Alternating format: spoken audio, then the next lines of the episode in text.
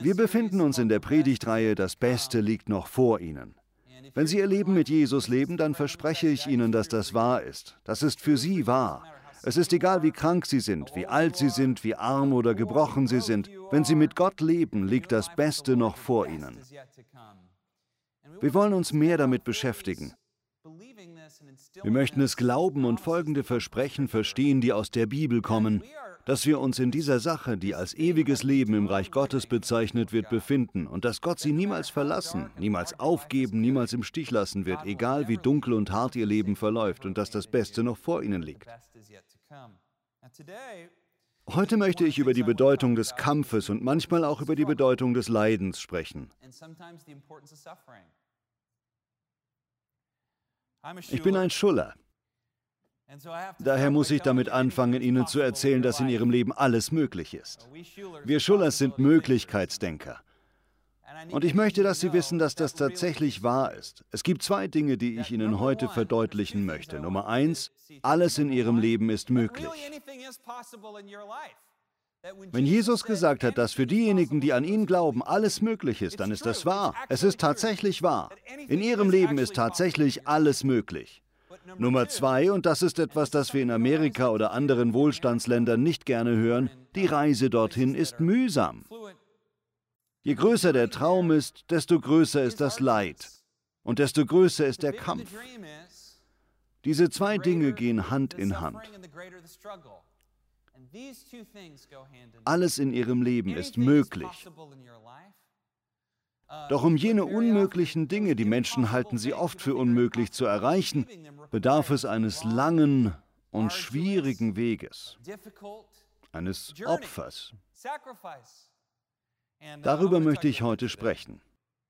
Als erstes möchte ich Sie davon überzeugen, dass es der Kampf wert ist. Er ist es wert. Gesund zu sein bedeutet vielleicht, dass Sie täglich für den Rest Ihres Lebens Sport machen. Diese Person zu sein, die Möglichkeiten und erstaunliche Dinge in ihrem Leben zu schätzen weiß, bedeutet sehr oft kämpfen zu müssen. Doch sie werden zurückschauen und sagen, ich bin froh, dass ich gekämpft habe. Ich bin froh, dass mich diese Kämpfe zu dem Menschen gemacht haben, der ich heute bin.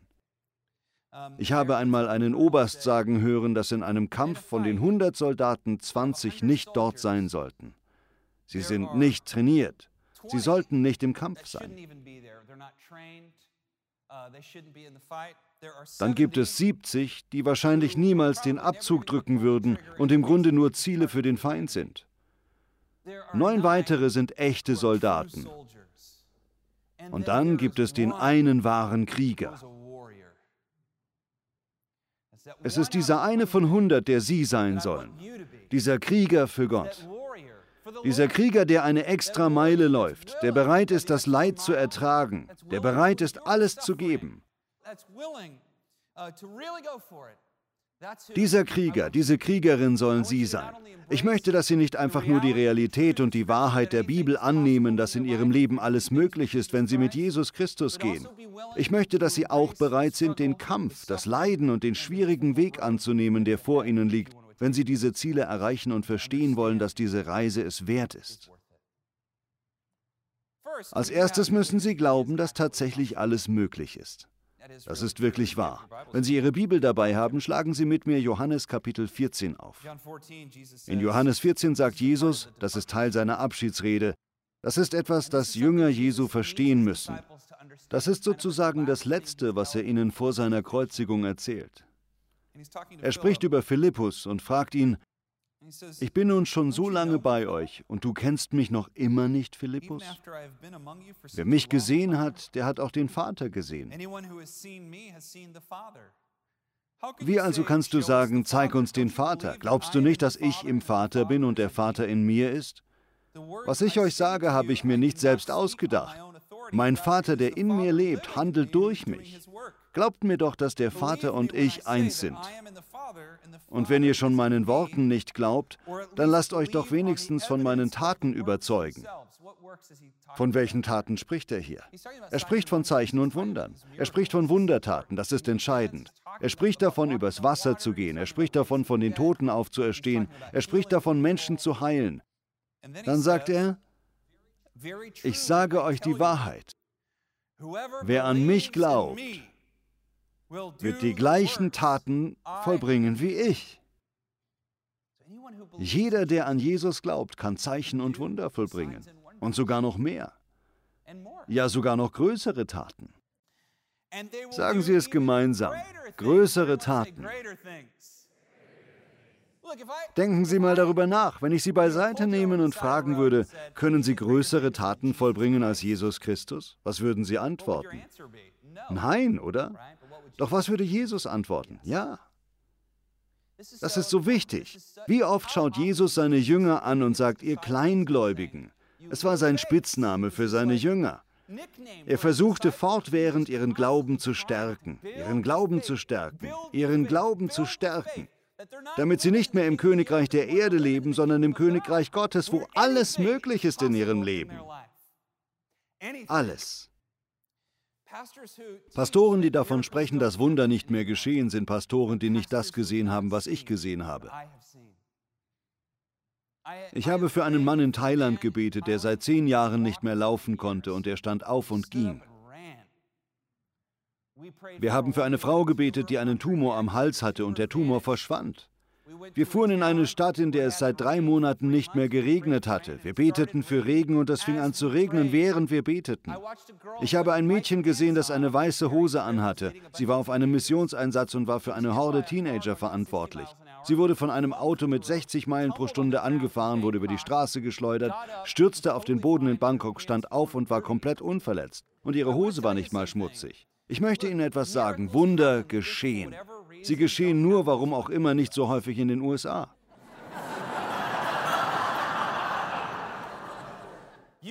Sie können mutmaßen, warum, doch ich sage Ihnen, ich sage Ihnen, dass im Leben alles möglich ist. Sie können von allem geheilt werden. Alles kann in ihrem Leben passieren. Alles kann sich in ihrem Leben verändern. Sie können ihre Sucht besiegen. Sie können ihre Ehe retten. Sie können ihre Kinder wiedergewinnen. Sie können ihre Familie wieder zusammenführen. Sie können ihr eigenes Geschäft eröffnen. Sie können alles tun. Alles, solange sie es im Namen Jesu tun. Genau das ist eines der wichtigsten Dinge, die Jesus seinen Jüngern vermitteln wollte. Als allererstes glauben Sie daran. Glauben Sie und verlieben Sie sich in die Möglichkeit. Verlieben Sie sich in die Haltung, was wäre wenn. Gott heilt uns nicht immer, er ist der Herrscher. Wir bekommen nicht immer alles, was wir wollen, aber es ist immer möglich. Wenn wir jeden Morgen aufwachen und uns die Frage stellen, was wäre wenn? Was wäre, wenn das in meinem Leben passieren würde? Was wäre, wenn das möglich wäre? Wenn wir anfangen, auf diese Weise zu leben, dann glaube ich, dass unglaubliche Dinge in unserem Leben geschehen werden. Die Gefahr besteht jedoch darin, dass wir uns, wenn wir Möglichkeitsdenker werden, den Glauben und das Königreich Gottes zu eigen machen. Dann glauben wir, dass Gott sogar die Physik verändern und die Regeln brechen kann, wenn er möchte. Dass die Gefahr die Gefahr der Ablehnung ist. Ich habe das manchmal in sehr charismatischen Kreisen gesehen, in denen ich aktiv war. Das ist die andere Seite der Medaille und es kann gefährlich sein. Ich erinnere mich, wie ein Freund von mir, er wuchs in einer armen Familie auf und wir waren sehr gute Freunde, darüber gesprochen hat, wie er mit seiner Mutter gelebt hat. Sie waren eine christliche Familie und hatten nicht viel.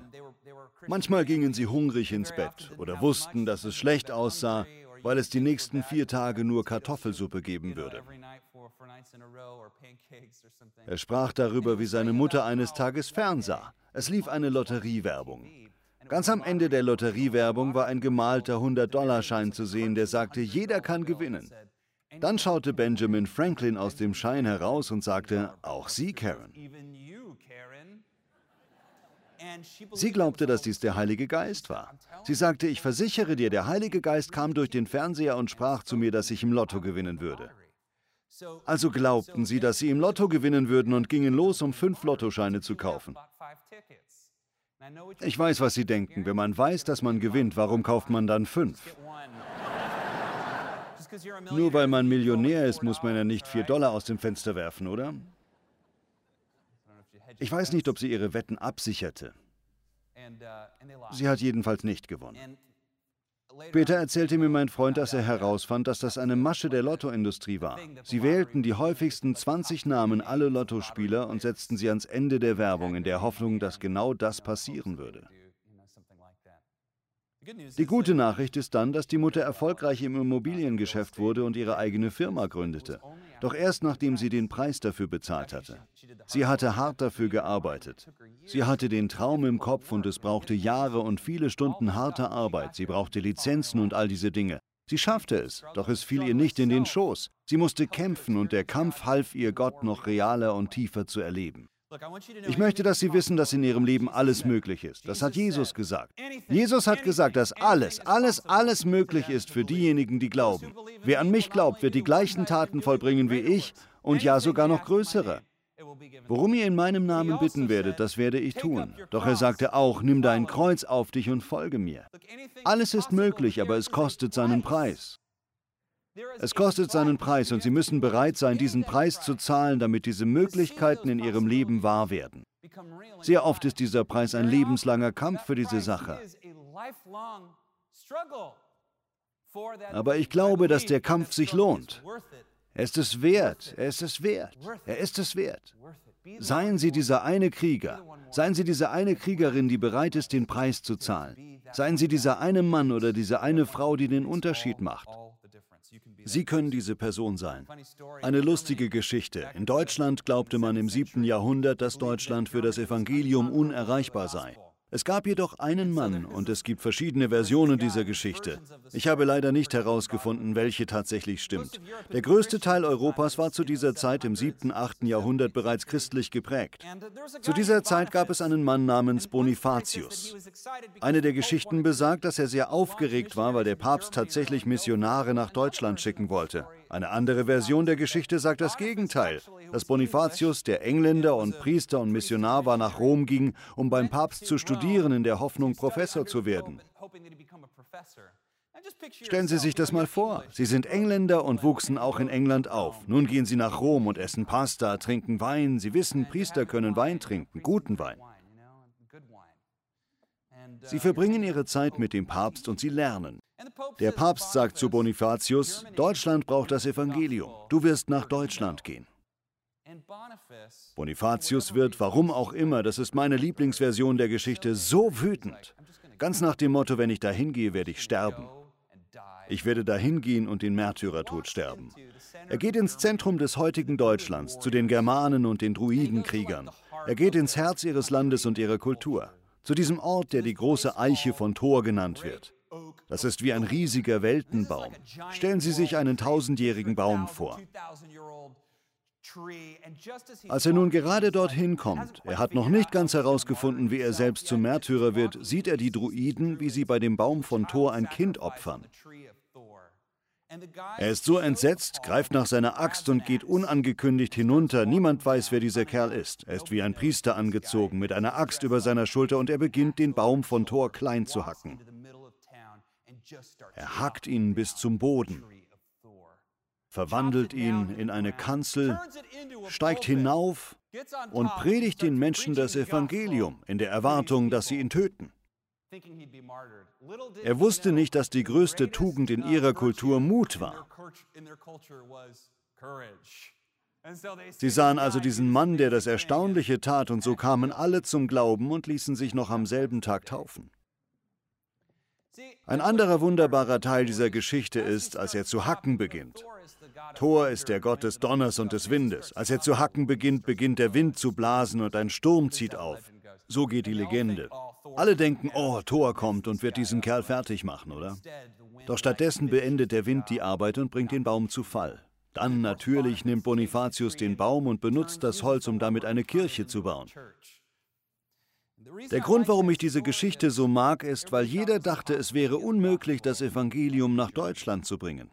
Es brauchte einen Mann, der bereit war zu sterben, der bereit war, alles zu geben, der wusste, dass das, was alle für unmöglich halten, möglich ist. Freunde, für einige Dinge lohnt es sich wirklich zu sterben. Manche Dinge sind es wirklich wert. Für einige Dinge lohnt es sich wirklich zu leiden. Manche Dinge sind das Opfer wert. Wir glauben an das ewige Leben, das uns gegeben wurde. Wenn wir den Preis zahlen, werden wir zurückschauen und wissen, dass es sich jedes Mal gelohnt hat. Sie wollen erstaunliche Dinge für den Herrn tun? Sie können alles tun. Sie können alles tun. Alles ist in Ihrem Leben möglich. Seien Sie sich nur bewusst, dass alles seinen Preis hat und dass es sich jedes Mal lohnt, diesen Preis zu zahlen. Das ist es, was Jesus meint, wenn er vom schmalen Weg spricht.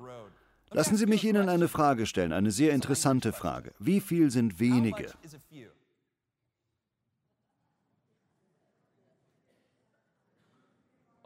Ich möchte Sie fragen, wie viel ein Paar ist. Zwei? Genau. Wie viel sind dann wenige? Drei, vier, fünf? Sind neun wenige? Wahrscheinlich nicht. Vielleicht, wenn es tausend davon wären. Es gibt übrigens keine richtige Antwort. Ich habe es gegoogelt. Wenige sind wenige. Es ist, wie es ist. Behalten Sie das im Kopf. Achten Sie auf dieses Wort, okay? Wenige. Achten Sie darauf, wenn wir lesen. Jesus sagt, geht durch das enge Tor. Denn das Tor zum Verderben ist breit und der Weg dorthin ist bequem. Sagen Sie viele. Viele Menschen gehen ihn. Viele, viele, viele. Aber das Tor, das zum Leben führt, ist eng und der Weg dorthin schmal. Deshalb finden ihn nur wenige.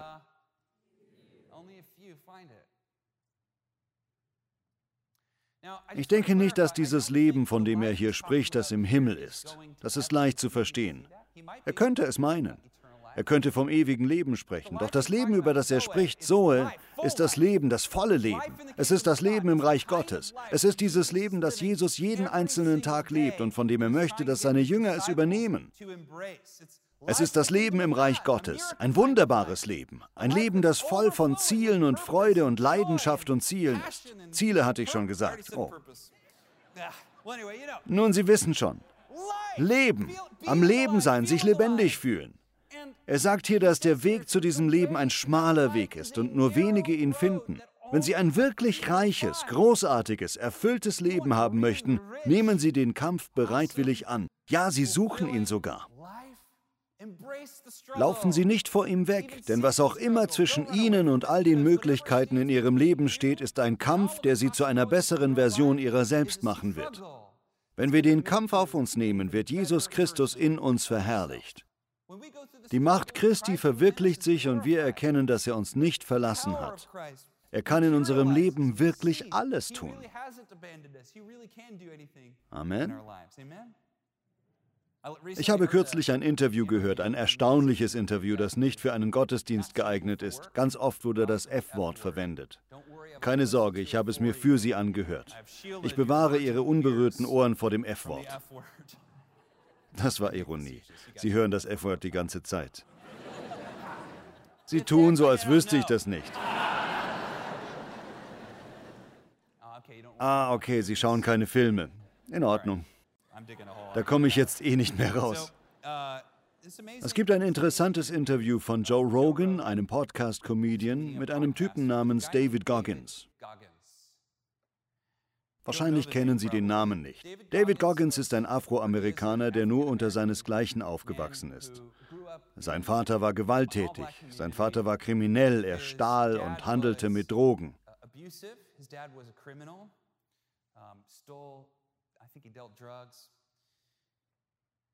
Er war gewalttätig der Mutter gegenüber. Er verprügelte sie die ganze Zeit und dann versuchte David gegen seinen Vater zu kämpfen. Er erzählt die Geschichte von einem Mal, als sein Vater seine Mutter schlug und sie anschließend an den Haaren die Treppe hinunterzog. Sein Vater sah immer das Schlimmste in ihm. Er behandelte ihn immer wie Dreck. Eines Tages fasste seine Mutter schließlich genug Mut und verließ den Vater. Sie zogen in eine kleine Stadt in Indiana mit 10.000 weißen Menschen. Der Grund, warum ich weiße Menschen sage, ist, weil sie die einzige schwarze Familie in dieser kleinen Stadt waren. In der zweiten Woche, ich glaube es war die zweite, gab es eine Parade. Dort gab es die amerikanische Legion, die Mütter gegen Alkohol. Und dann kam der Ku Klux Klan. Der Ku Klux Klan marschierte in der Parade. Dieser arme Junge ist ein Teenager. Er wurde fast täglich als Nigger beschimpft. Er wurde gemobbt und ausgeschlossen.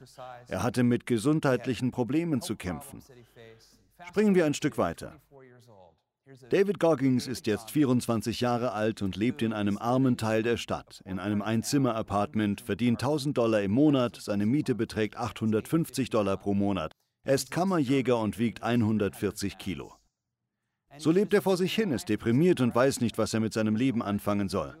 Eines Tages sieht er im Discovery Channel einen Bericht über die Navy SEALs. Er stellt sich die Frage, die Was wäre wenn Frage.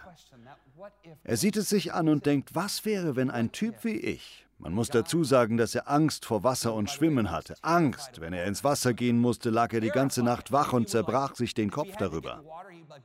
Er dachte sich also, was wäre, wenn ein Typ wie ich, der 140 Kilo wiegt und kein Geld hat, der Wasser hasst und nicht gut trainiert ist, wenn ich ein Navy SEAL werden könnte?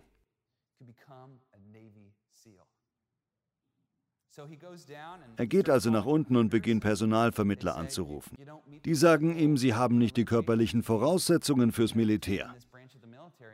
Doch schließlich sagt ihm einer, nun, vielleicht könnten Sie ein Ersatzmann sein. Er geht also zum Reservisten und dieser sagt, wir nehmen Sie auf unter der Voraussetzung, dass Sie 90 Kilo wiegen. Sie haben drei Monate Zeit bis zum Test.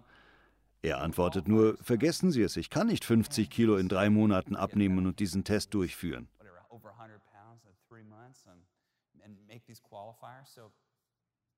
Am nächsten Tag war er wieder ein Kammerjäger und war in einem, ich kann den Namen des Restaurants nicht sagen, aber es ist ein Fischrestaurant, das rote Hummer serviert.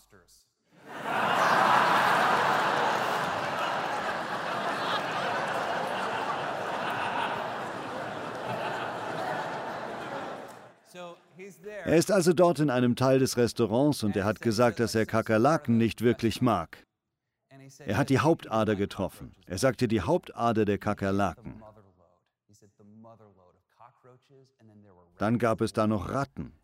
Er stand allein da, schaute sich alles an und sagte, das ist mein Leben. Das ist mein Leben. Niemand wird kommen und mir helfen. Niemand wird mich retten. Das ist mein Leben. Und als er sich das sagte, hat es Klick gemacht. Er hat den Kammerjägerjob hingeschmissen, seinen LKW verkauft und fing an, wie verrückt zu trainieren. Er lief, er fuhr Fahrrad. Eines der Dinge, die er trainieren musste, war sein Kopf, weil er so viel Angst vor Wasser hatte. Wenn er zu erschöpft zum Trainieren war, stieg er in den Pool und versuchte seine Angst vor Wasser zu überwinden. Er hat es einfach getan. Er hat gesagt, das, was mir widerfahren ist, war schrecklich. Es klang schrecklich. Wenn ich etwas sah und mir vorstellte, dass es absolut schrecklich war zu tun, dann tat ich es einfach. Ich habe es einfach getan. Mir wurde bewusst, dass ich das Schreckliche lieben muss, wenn ich ein besseres Leben haben wollte. Wenn ich um drei Uhr morgens nach draußen schaute, es schneite und ich mir dachte, es wäre schrecklich, da draußen zu joggen, dann sprang ich einfach aus dem Bett und ging laufen. So war es. Stellen Sie sich vor, er wurde ein Navy SEAL. Er ist der Einzige, der in einem Jahr drei sogenannte Höllenwochen durchsteht. Einer starb bereits in einer Höllenwoche. Das ist schrecklich. Höllenwochen sind schrecklich. Er hat einfach weiterhin mit dieser Einstellung gelebt. Als er 2005 ein SEAL war, starb eine Gruppe seiner Kameraden während eines Helikopterunfalls im Irak. Er hatte diverse Einsätze im Irak und Afghanistan als SEAL gehabt und die Familien der Abgestürzten taten ihm so leid, dass er am Moab 240 Marathon teilnehmen wollte. Der Moab 240 ist ein Marathon, der, glaube ich, durch das Death Valley führt. Es ist ein 240-Meilen-Lauf. Er hatte noch nie an einem Marathon teilgenommen. Der Mann, der die Erlaubnis zur Teilnahme erteilt, sagte, ich lasse Sie teilnehmen, aber Sie müssen sich qualifizieren. Die Qualifizierung ist in fünf Tagen und ist ein 100-Meilen-Lauf. Und er? Er sagte sich, ich tue es einfach. Er war noch nie mehr als zehn Meilen am Stück gelaufen. Also gingen seine Frau und er zu Walmart und kauften einen Gartenstuhl und einige Snacks. Er ging los und war überzeugt, dass er 100 Meilen laufen konnte. Bei Meile 70, was wirklich schon weit ist. Ich meine, wie viel ist das? Drei, fast, fast drei Marathons. Ich hatte gerade das Wort Marathons vergessen. Es ist früh am Morgen. Wie viel ist das? Drei Marathons, oder? Also bei Meile 70 hat er absolut keine Kraft mehr. Er lässt sich in den Gartenstuhl fallen und schafft es nicht mal mehr ins Badezimmer. Er sieht seine Frau dreifach. Er, ich weiß nicht mal, ob ich das sagen kann. Er macht sich in die Hose im Gartenstuhl. Er uriniert Blut. Sie sagt, wir müssen dich sofort ins Krankenhaus bringen. Er sieht sie nur an und sagt nein.